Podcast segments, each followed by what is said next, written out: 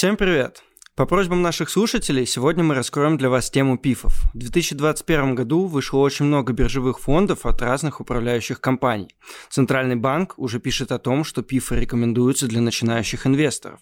И в этой теме нам сегодня поможет разобраться руководитель одного из департаментов управляющей компании БКС Сергей Сулимов. Сергей, привет. Добрый день. Расскажи немного о себе, чем ты занимаешься в управляющей компании, и потом уже перейдем к теме паевых фондов. Так получилось, что в управляющих компаниях я работаю с 97 года. У меня за это время накопился достаточно большой опыт. Я работал и селзом, я работал руководителем а, селзов, а, директором филиала одной из управляющих компаний.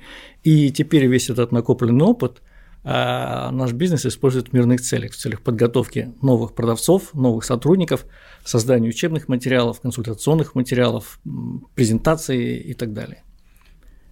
Я работаю носителем опыта. Как Дима уже сказал, в 2021 году и в 2020 году был бум новых фондов на российском рынке. А с чем это может быть связано, как ты думаешь? Я думаю, что здесь есть э, два серьезных фактора, они связаны друг с другом.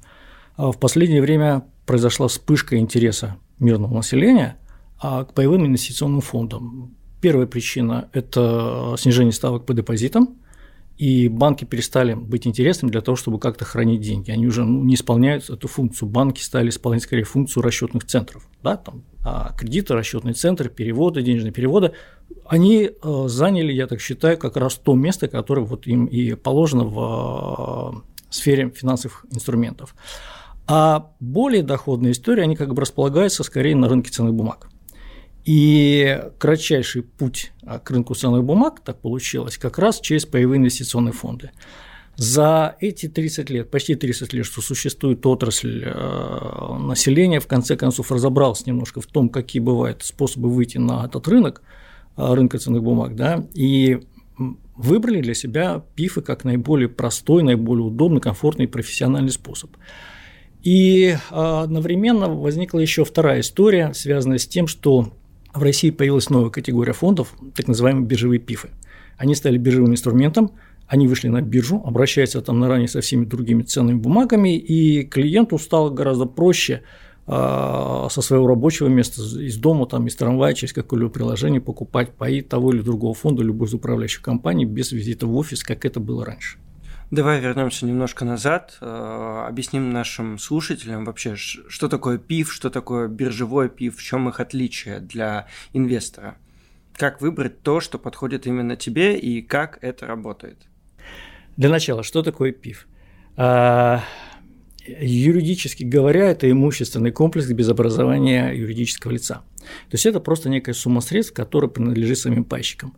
Идея тут простая. Ну вот если мы начнем от самых азов. У вас, предположим, есть деньги, но у вас нет времени квалификации, а возможности для выхода на рынок ценных бумаг. А вы бы хотели там деньги свои разместить, чтобы они зарабатывали вам какой-то доход. Вы ищете какого-либо профессионала – и говорите, вот, вот у меня есть деньги, пожалуйста, купите мне там акции, облигации, поуправляйте, я хочу получать доход вот там-то. Он говорит, хорошо, но это вам будет стоить вот столько-то. И выясняется, что для того, чтобы купить этого профессионала, денег должно быть много. То, что называется доверительным управлением. Там вход, как правило, от многих-многих миллионов рублей, если мы делаем индивидуальный портфель. Но да, у меня, предположим, таких денег нет, у вас отдельно таких денег нет, но если мы все скинемся в складчину, мы такую сумму наберем. Образуется некий фонд, который передается в управление уже этому самому профессионалу, управляющему. А это организовано юридически э, через Центробанк, через целую структуру, которая управляет подобными фондами, где есть управляющая компания, которая выполняет функцию управления, а есть э, спецдепозитарий, выполняет функцию хранения активов и контроля, есть спецрегистратор, это все разные юридические лица, который ведет счета самих пайщиков. То есть Иванов, Петров, Сидоров, у одного столько паев, у другого столько, у третьего столько.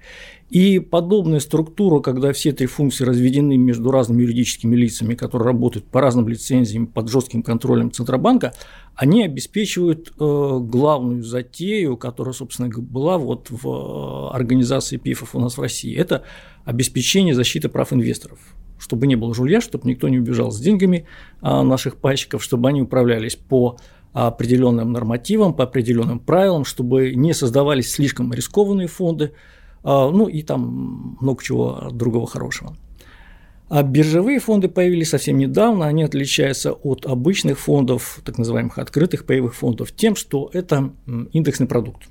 То есть структура портфеля биржевого фонда, она зафиксирована, она соответствует какому-либо индексу, ну, самая простая история, индекс МВБ, индекс Мосбиржи сейчас называется, да, и э, благодаря этому там нет активного управления, нет особых расходов на брокерские операции, практически нет расходов на управляющего, и удается а, понизить комиссии на управление, то есть тем самым мы снижаем расходы, повышаем доходы этого фонда. Он получается такой простенький, и когда человек покупает подобный биржевой фонд, этот человек точно знает, какая его будет структура через э, год, два, десять, пять и так далее. Она будет соответствовать такому индексу. И он точно знает, что в этой ситуации а, он будет а, скользить там вместе с рынком, расти или снижаться. И э, здесь исключены ну, такие факторы, как, например, ошибка управляющего да, или ошибка там, департамента риск-менеджмента. Человек покупает некую рыночную историю. Вот это и есть биржевой пиф. Какие преимущества и недостатки ПИФов в сравнении с отдельными акциями либо облигациями? То есть а, на что нужно обратить внимание инвестору, когда он решает инвестировать в ПИФ с точки зрения рисков, наоборот, защищенности со стороны законодательства и так далее? У ПИФов недостатков нет. Здесь можно эту тему закрыть. А, смотрите, речь не идет о том, что есть такой инструмент, есть такой всякий инструмент, у него есть такие достоинства, есть такие недостатки. Как говорили еще древние римляне, всякому овощу свое время. Да? И а, фонды хороши тем, что они вот формируют некую корзину бумаг. Да, у человека тем самым смягчаются какие-то риски, и вместе с тем он под, под этим управлением участвует в росте какой-то доходности. Но по тому же законодательству, вот Центробанк он награждает э, права инвесторов, защищает их права, он, например, запрещает инвестировать в одного эмитента больше 14% стоимости активов. А при этом на рынке там может быть ситуация, когда, условно говоря, все знают, вот сейчас вот там достроить Северный поток, 15 километров осталось, Газпром попрет вверх, условно говоря, он уже прет вверх, да, акции Газпрома. Было бы хорошо поучаствовать в этом росте. Но, да, и вот все 100% активов фонда вложить в «Газпром». Но нельзя. Мы должны насильственным образом поддерживать диверсификацию, размещать во многих-многих-многих корзинах деньги наших инвесторов, и из-за этого мы иногда упускаем какие-то совершенно феерические истории э, нашего рынка. Но, честно говоря, пифы и не настроены на то, чтобы ловить какие-то фейерверки доходности, там, участвовать в этих там грандиозных фестивалях и так далее. Они дают а, добротную, добротную, добротную историю, которая в большинстве случаев для 98% а, инвесторов или потенциальных инвесторов вполне достаточно для того, чтобы их собственный финансовый портфель чувствовал себя прекрасно, там, чтобы там можно было делать а, хорошие накопительные истории, не подвергаясь каким-то рискам, быть со всех сторон защищенным всей мощью российского законодательства. Ты сказал о том, что ПИФ не пытается супер сильно обогнать по доходности там тот же индекс. Э, правильно я тебя понял? Не совсем. Если мы возьмем статистику, предположим, американского рынка, который существует довольно давно, то получается так, что на длинных периодах чаще всего индексы обыгрывают управляющего. Да, потому что рано или поздно управляющий ошибается. Все верно, я именно к этому и веду. Если мы берем короткий период, короткий период э, в масштабах истории, это период существования, допустим, российского рынка, жалких 30 лет, то здесь мы очень часто можем видеть ситуации, когда управляющий обыгрывает индекс, он еще не проиграл.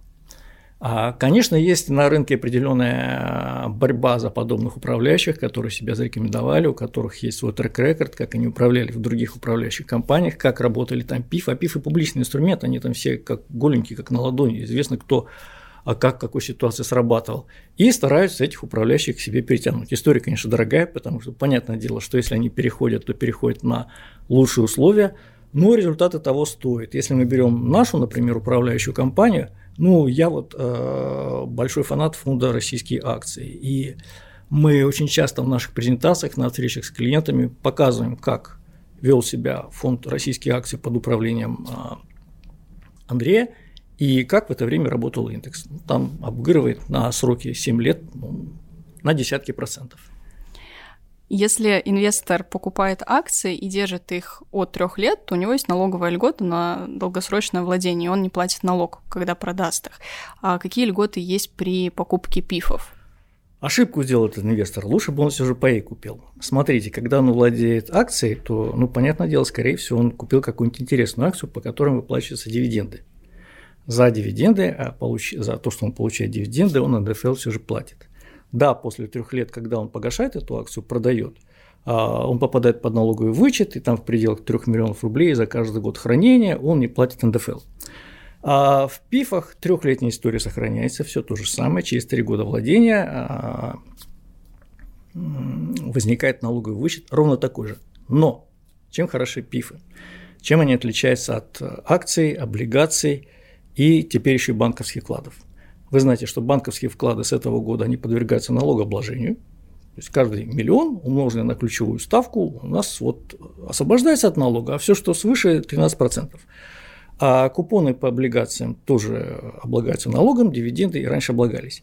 Если все это у нас упаковано внутри фонда, то все эти притоки фонд, по сути, на счет нашего пайщика, на счет инвестора, они не подлежат налогообложению. То есть у человека те самые 100 миллионов рублей, которые он держал в Сбербанке и был вынужден платить, и будет вынужден платить с этого года а подоходный налог, упакованные в паевой инвестиционный фонд, они освобождаются от НДФЛ.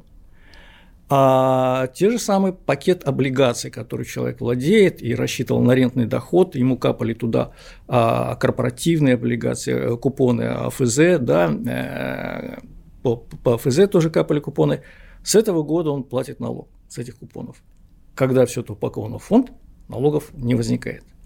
Это э, такая симпатичная получилась юридическая конструкция, потому что человек владеет ПИФом, вот, паем, инвестиционным паем, это ценная бумага, такая же ценная бумага по нашему законодательству, как и акции, облигации.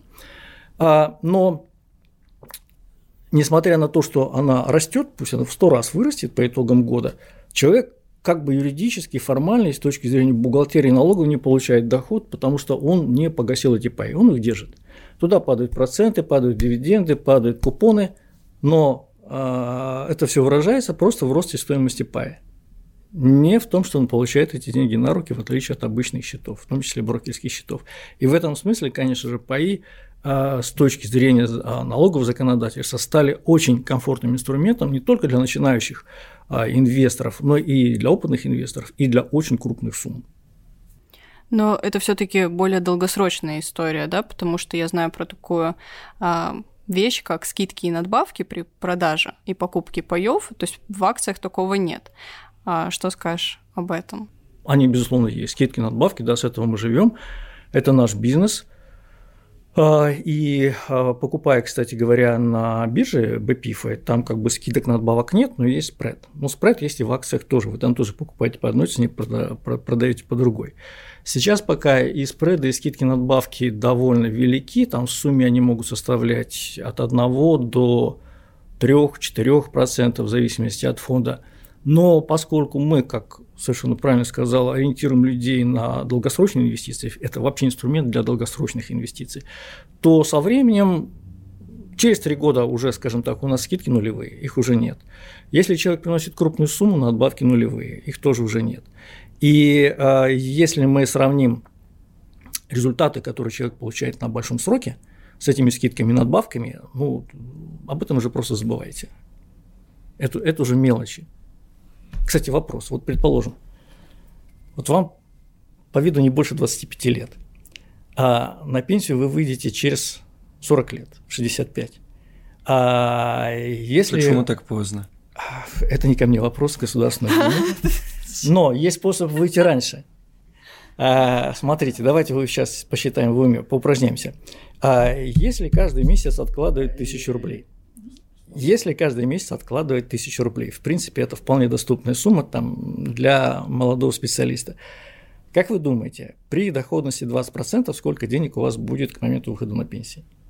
Ну, примерно 170 миллионов. Ну, даже если вы ошиблись два раза, все равно сумма получается фантастическая. Я вижу это выражение на ваших лицах. Вы не ожидали такого результата. А, и вы сами сейчас прикинули, для чего паевые фонды нужны для создания собственной жизни.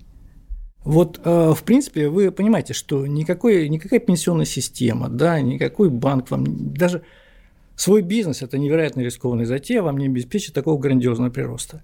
Совершенно не обязательно вам дожидаться этих 170 миллионов. А вы, Дима, сказали, что что там ждать 65 лет, давайте уйдем пораньше, но жить-то на что?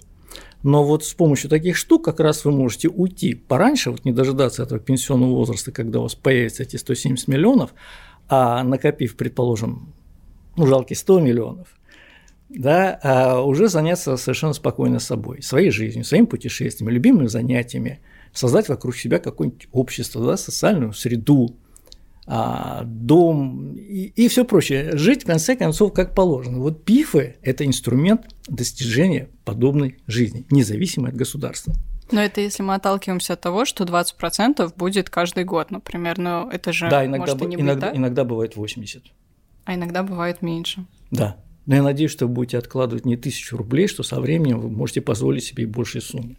В любом случае, на больших сроках мы с вами получаем вот такой удивительный эффект, когда а через лет 30 просто тупой прирост. Вот при таких небольших суммах вы вкладываете тысячу, а прирост вашего счета 1, 2, 3 миллиона в месяц. Это уже те суммы, когда вы можете позволить себе жить на вот эту вот ренту, которую вам будет приносить паевой фонд.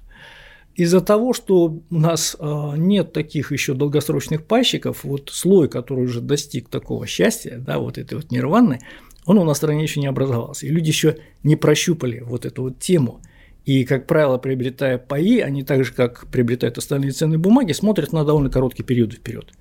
А три года человек считает, что это уже очень долгая история. А в приличных странах, ну, скажем так, короткие сроки заканчиваются где-то на 7 лет, заканчиваются на 7 годах. А пенсионную систему человек там создает себе вот как первую копейку он заработал у себя да, на стипендии, он сразу начинает ее откладывать.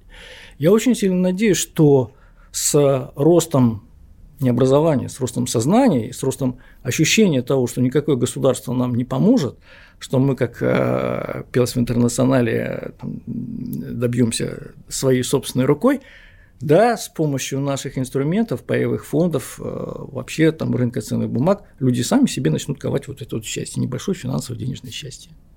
Получается, что ПИФ – это прям налоговая гавань для начинающих инвесторов, да и вообще в целом для любых инвесторов. Э, мы уже обсудили, что такое скидки и надбавки, а есть какие-то еще дополнительные издержки при торговле этим типом инструментов?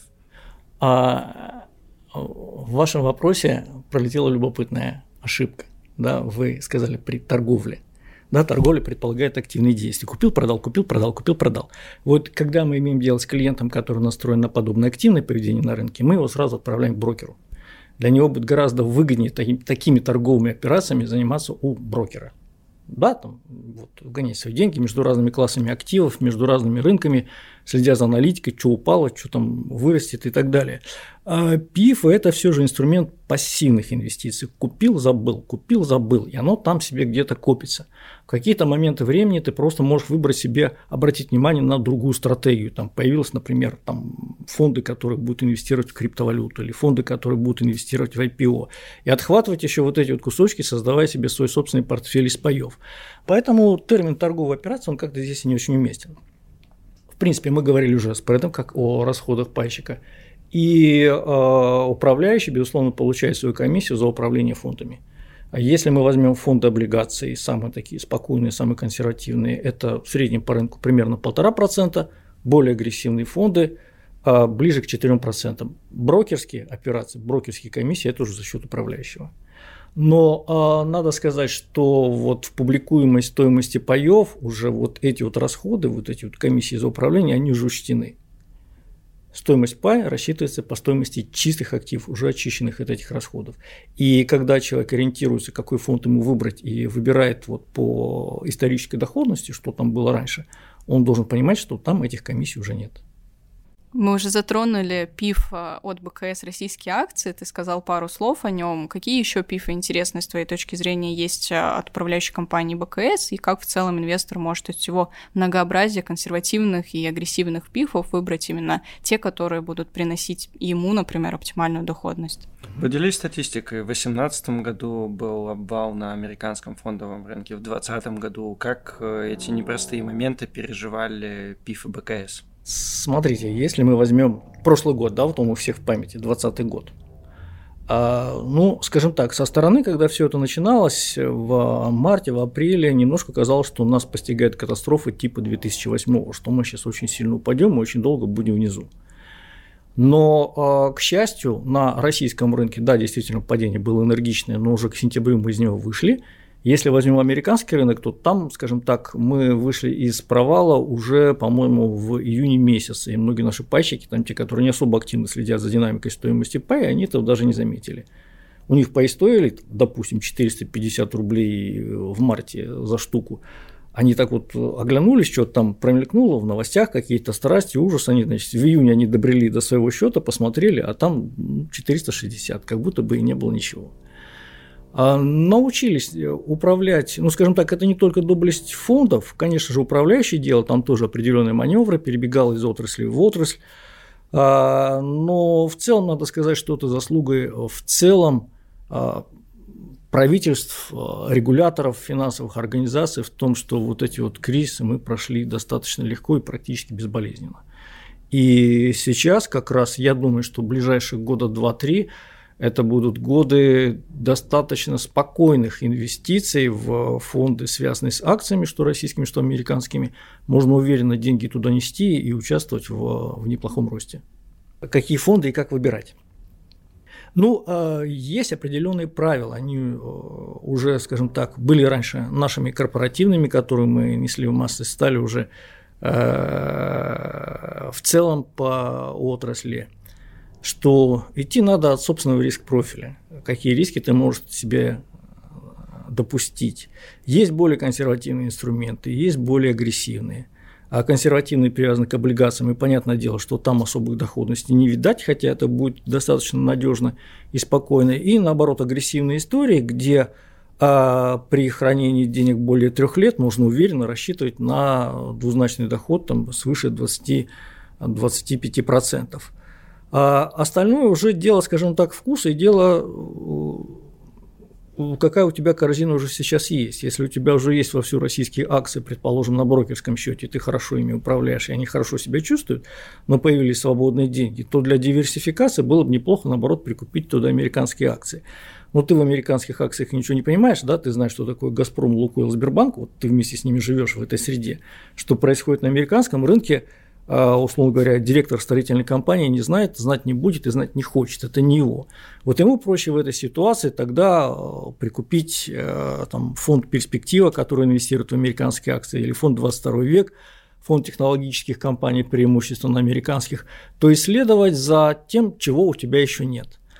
И, честно говоря, э, в одиночку это сделать довольно сложно, можно так достаточно серьезно ошибиться. И здесь всегда обычно мой совет вот, обращаться к финансовому советнику. Вот снять трубку, позвонить или прийти в офис и поговорить. Дело настолько важное, настолько серьезное, что э, для неподготовленного человека, ну, я бы не давал советы пускаться в это плавание самостоятельно, без поддержки финансовых советников. И напоследок э, небольшой вопрос. Э, может быть, поделись какими-то инсайдами из жизни управляющей компании. Э, Ждем каких-то новых фондов, может быть, или активного роста в паевых инвестиционных фондах? А новых фондов ждем. Новые фонды, конечно, будут. А сейчас я бы не хотел только всю эту историю обнародовать, потому что ну, вполне возможно это еще пока конфиденциальная информация, ноу-хау и так далее. Из тех новостей, о которых можно говорить спокойно, это то, что мы и наши открытые фонды э, в ближайшее время, наверное, ближе к концу лета, уже начнем предлагать через биржу. Это не биржевые фонды. Наши открытые фонды, просто человек уже не обязательно идти в офис, там оформлять заявку, там подвергаться этим надбавкам, скидкам и так далее, он может зайти на биржу и там же купить наши паи, так же, как и биржевых фондов. Это немножко сложно для понимания, но самое главное, что они теперь доступны в любом уголке нашей могучей необъятной родины, И не обязательно клиенту БКС, а клиенту любого банка вообще, любому человеку, который установит себе какое-нибудь приложение на телефон и едущий в трамвае на работу возьмет себе и купит наших паев. Они станут для него доступными. Это как раз э, на волне огромного интереса к фондам, которые сейчас есть, пожалуй, самая главная новость, о которой я бы хотел сказать. Если говорить о рекомендациях, э, ну, здесь уже чисто вкусовое. Вот, э, Поскольку я человек уже достаточно возрастной, мне эту самую кислородную подушку надо набивать уже быстро-быстро, да, торопиться. Я лично предпочитаю для своего личного портфеля выбираю э, агрессивные фонды. У меня там есть российские акции и американские акции в формате перспективы. Да, вот два вот этих пифа. И фундаментальный выбор. Вот у меня вот эти вот три фонда, и я считаю, что для меня они замечательные.